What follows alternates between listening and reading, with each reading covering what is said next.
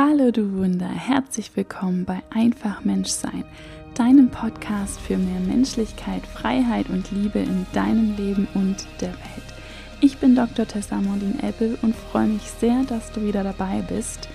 Heute geht es im Podcast um das Denkmuster, erst die Arbeit und dann das Vergnügen und wie ich für mich dieses Denkmuster richtig erfolgreich auflösen konnte und das mein Leben total bereichert hat.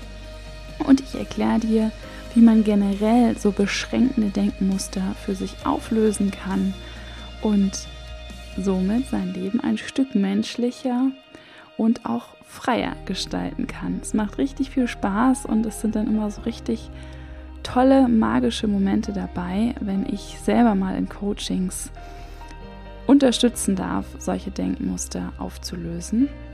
Wie genau das abläuft und was sich hinter solchen Denkmustern verbirgt, erfährst du gleich in der Folge. Und lass uns, bevor wir reinstarten, noch einen Moment Achtsamkeit gönnen. Wo auch immer du bist, wenn es möglich ist, schließ deine Augen kurz, atme dann ganz tief durch die Nase ein und durch den leicht geöffneten Mund alles, was du jetzt nicht brauchst, wieder aus. Und dann starten wir rein. Ich freue mich auf dich.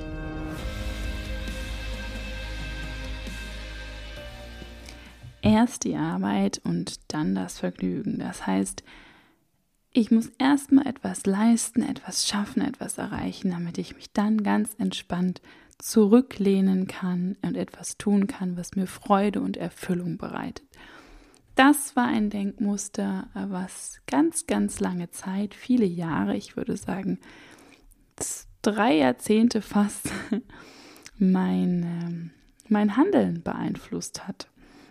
Und zwar vor allem sehr, sehr unbewusst. Ähm, denn mir war zwar auch bewusst klar, dass ich irgendwie an diesen Satz glaube, man kennt ihn ja ähm, aus dem Volksmund, dieses Sprichwort, erst die Arbeit, dann das Vergnügen, so wie man ja auch andere Sätze kennt, so wie das Leben ist kein Ponyhof. Also mir war schon bewusst, dass ich schon daran glaube und ich habe den Satz auch ein paar Mal dann hier und da für mich dann immer mal wieder so wie so ein Mantra gesagt. Erst wenn ich mir überlegt habe, wie ich meinen Tag strukturieren möchte.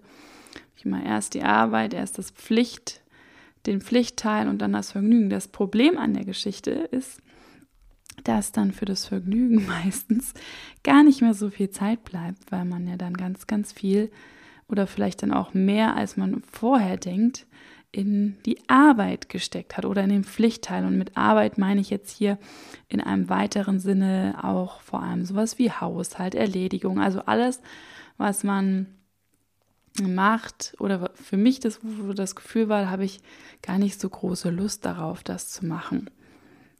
Und natürlich kann ich auf der einen Seite sagen, die Dinge, auf die ich keine Lust habe, äh, die ich aber aus anderen Gründen machen möchte. Ich möchte ja einkaufen gehen, damit ich einen vollen Kühlschrank habe oder zumindest damit ich mich halbwegs ernähren kann. Ich möchte ähm, putzen oder mich um den Haushalt kümmern, damit ich in einer schönen Umgebung lebe. Die kann ich mit einem anderen Mindset machen und dann sehe ich sie vielleicht gar nicht mehr so als Arbeit. Ähm, aber das ist gar nicht das Thema, worüber ich jetzt hier reden möchte, sondern ich möchte, egal ob ich jetzt, äh, ob also wir lassen mal, bestellen mal beiseite, was Arbeit heißt. Also wir sagen einfach mal, das heißt mal irgendwas mit Verpflichtung ähm, und gucken uns das gar nicht an, dass man das vielleicht auch anders beleuchten kann. Aber wenn ich sage, es gibt irgendwelche Verpflichtungen und die priorisiere ich dann vor meinem Vergnügen, dann ähm, ja, habe ich das Risiko, dass ich am Ende des Tages ganz viel Verpflichtung gemacht habe und ganz wenig Vergnügen gehabt habe. Und ähm, vor allem, was hier nochmal mitschwingt für mich bei dem Denkmuster, erst die Arbeit, dann das Vergnügen, ist, dass man sich das Vergnügen irgendwie verdienen muss. Und ich glaube, dass das die allergrößte Krux ist.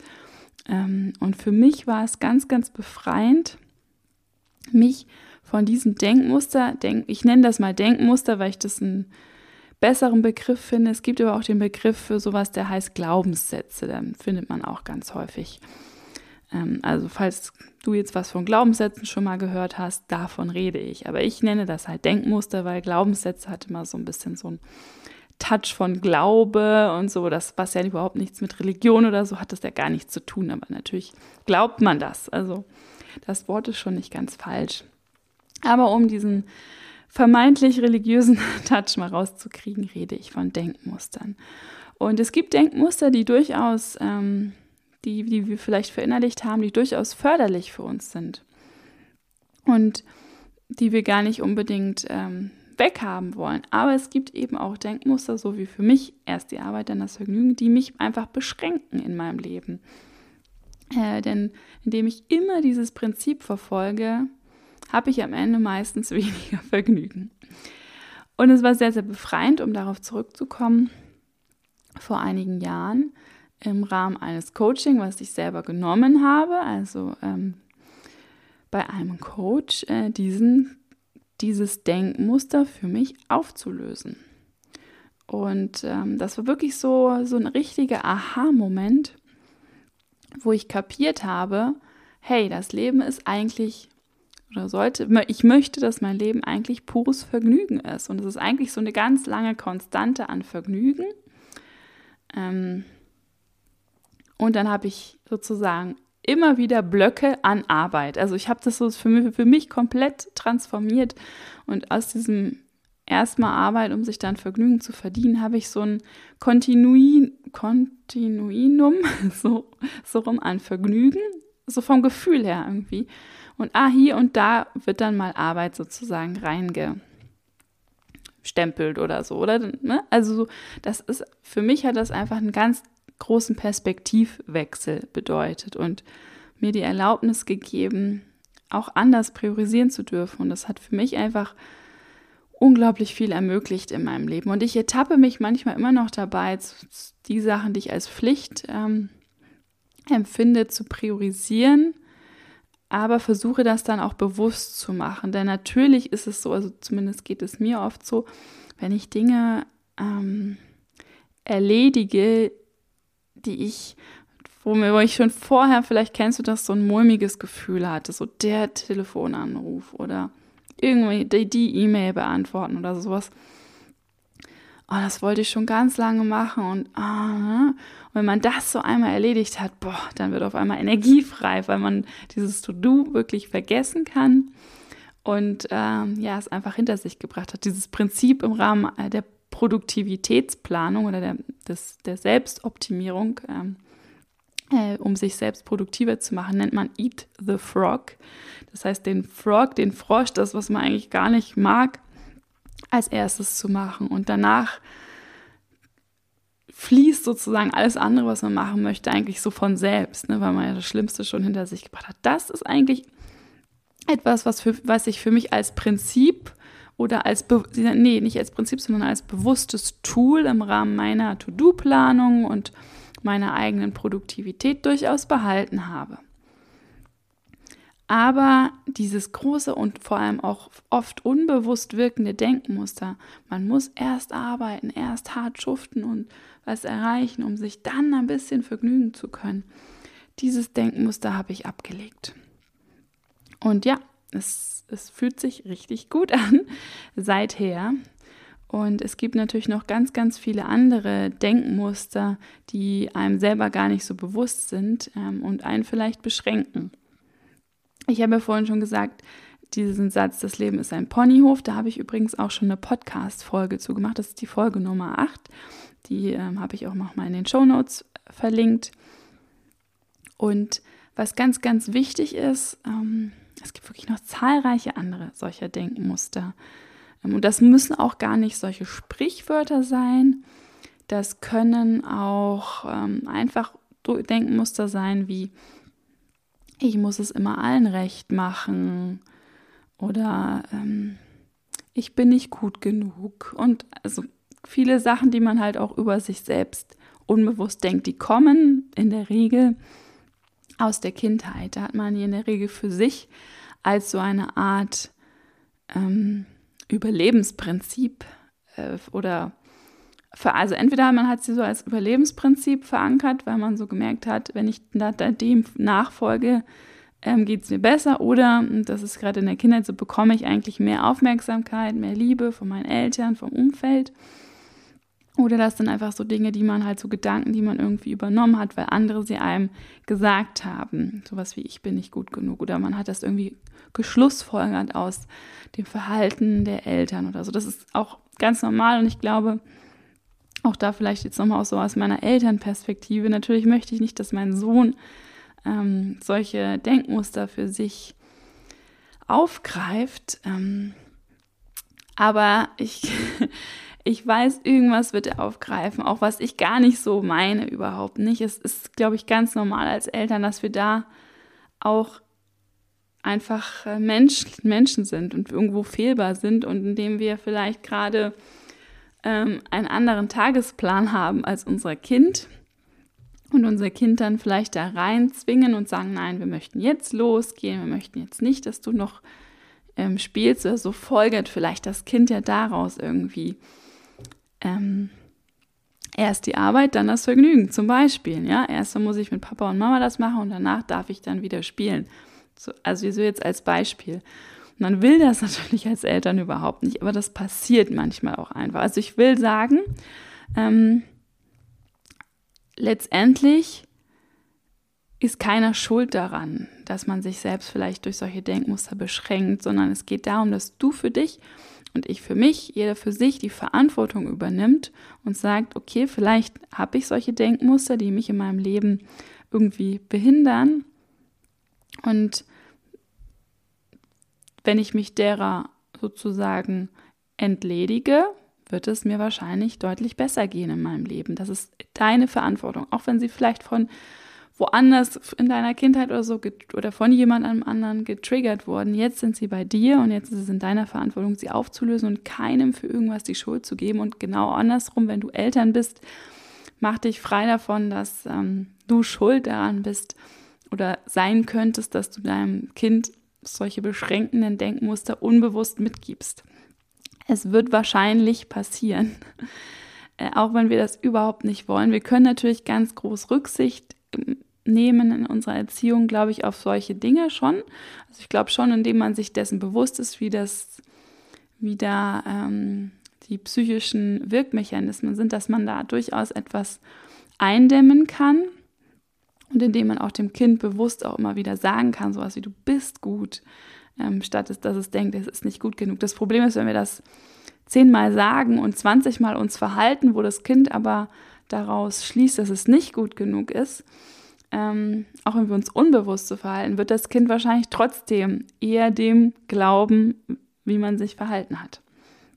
Aber wir können es nicht verhindern und äh, können unserem Kind nur möglichst an die Hand geben, ähm, ein selbstbestimmtes und selbstbewusstes Wesen zu sein. Und dann wird es auch später solche Denkmuster, wenn es denn noch welche hat, auch auflösen können. Und wirklich ganz, ganz wichtig ist, das Kind einfach immer wieder in seinem Selbstwert zu bestärken. Zumindest ist das so mein Anspruch an die Erziehung. Ähm, genau. Und äh, eben das Bewusstsein, dass ich als Elternteil auch fehlbar bin. Aber das ist jetzt so, nur so ein kleiner Einschub gewesen bezüglich der möglichen Herkunft von Denkmustern. Wenn du aber selbst merkst, du hast da vielleicht gewisse Denkmuster, also das, das, das der erste Schritt wäre, ähm, wenn du dir vielleicht gar nicht dessen bewusst bist, dich mal hinzusetzen und zu überlegen, was könnten denn solche Denkmuster sein? Was sind denn so Sprichwörter, an die du glaubst? Oder was denkst du über dich selber? Und die alle mal für dich aufzuschreiben. Und dann kannst du schauen, welche davon sind eigentlich positiv und bestärken dich und welche sind vielleicht beschränkend, limitieren dich ähm, oder hindern dich vielleicht daran, dein volles Potenzial, deine Kraft zu entfalten oder in Erfüllung zu leben. Und kannst dir dann die Denkmuster rausnehmen, beziehungsweise ich würde da klein anfangen, ich würde mit einem beginnen.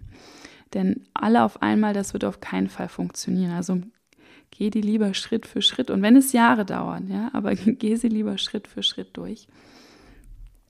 Und mach dir die bewusst und dann überleg dir, was könnte eigentlich dagegen sprechen. Was spricht eigentlich dagegen?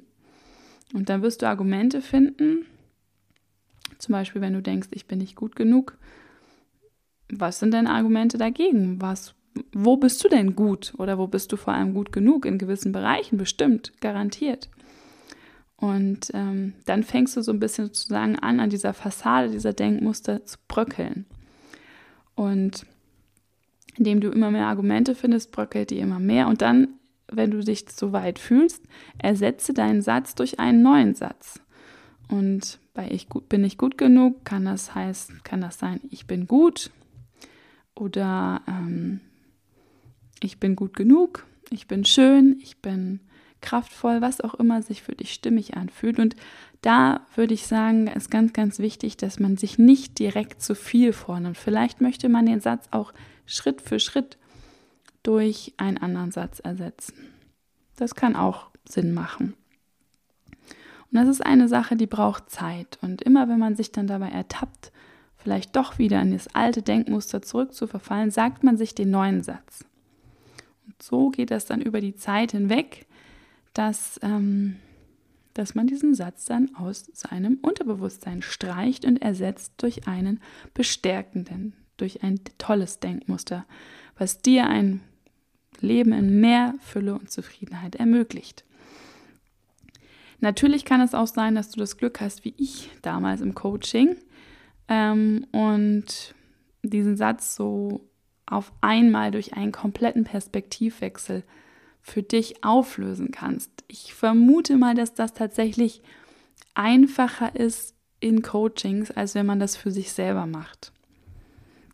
Also gerne hier, wenn du sagst, ach, ich komme hier nicht weiter mit, ähm, der, mit dem Auflösen solcher beschränkenden Denkmustern ähm, oder ich möchte generell das nicht alleine machen, dann empfehle ich dir meine One-on-One-Impulse-Sessions. Das ist mein ganz persönliches Premium-Coaching-Angebot. Das heißt, ein One-on-One-Coaching, wo nur wir beide sind und uns dann genau deinen konkreten Fragestellungen, Herausforderungen widmen können, zum Beispiel eben dem Auflösen beschränkender Denkmuster. Oft ist es ja auch so, dass es ganz schwer ist, diese beschränkenden Denkmuster für sich erstmal ausfindig zu machen. Und auch da kann ein Coach so als Spiegel sehr, sehr gut helfen. Und ich würde mich sehr freuen, dich dabei zu unterstützen. Oft macht sowas dann auch nochmal so, so das Tor auf zu noch ganz anderen Fragestellungen und Herausforderungen, die wir dann im Coaching dann direkt sozusagen mitbearbeiten und auflösen. Und das ist dann immer ein ganz magischer Moment und richtig kraftvoll und etwas, was wirklich lebensverändert ist. Und ich werde nicht müde, ähm, diesen Job als Coach zu machen, weil ich eben merke, dass ich damit unterstütze, dabei ein Leben zu verändern. Und zwar nachhaltig und absolut zum Guten in dem Sinne, dass es einfach zu einem erfüllteren Leben wird. Und ähm, das ist einfach ja für mich der allerschönste Job auf der ganzen Welt. Und ich würde mich sehr, sehr freuen, auch dich dabei zu unterstützen.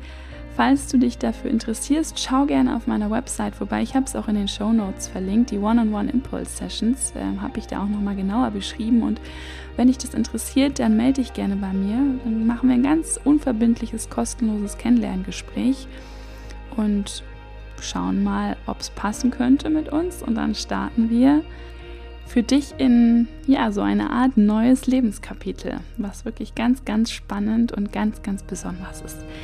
Ich freue mich auf dich. Danke, dass du bis hierhin zugehört hast. Bis nächste Woche. Alles, alles Liebe und denk immer daran, du bist ein Wunder. Deine Tessa.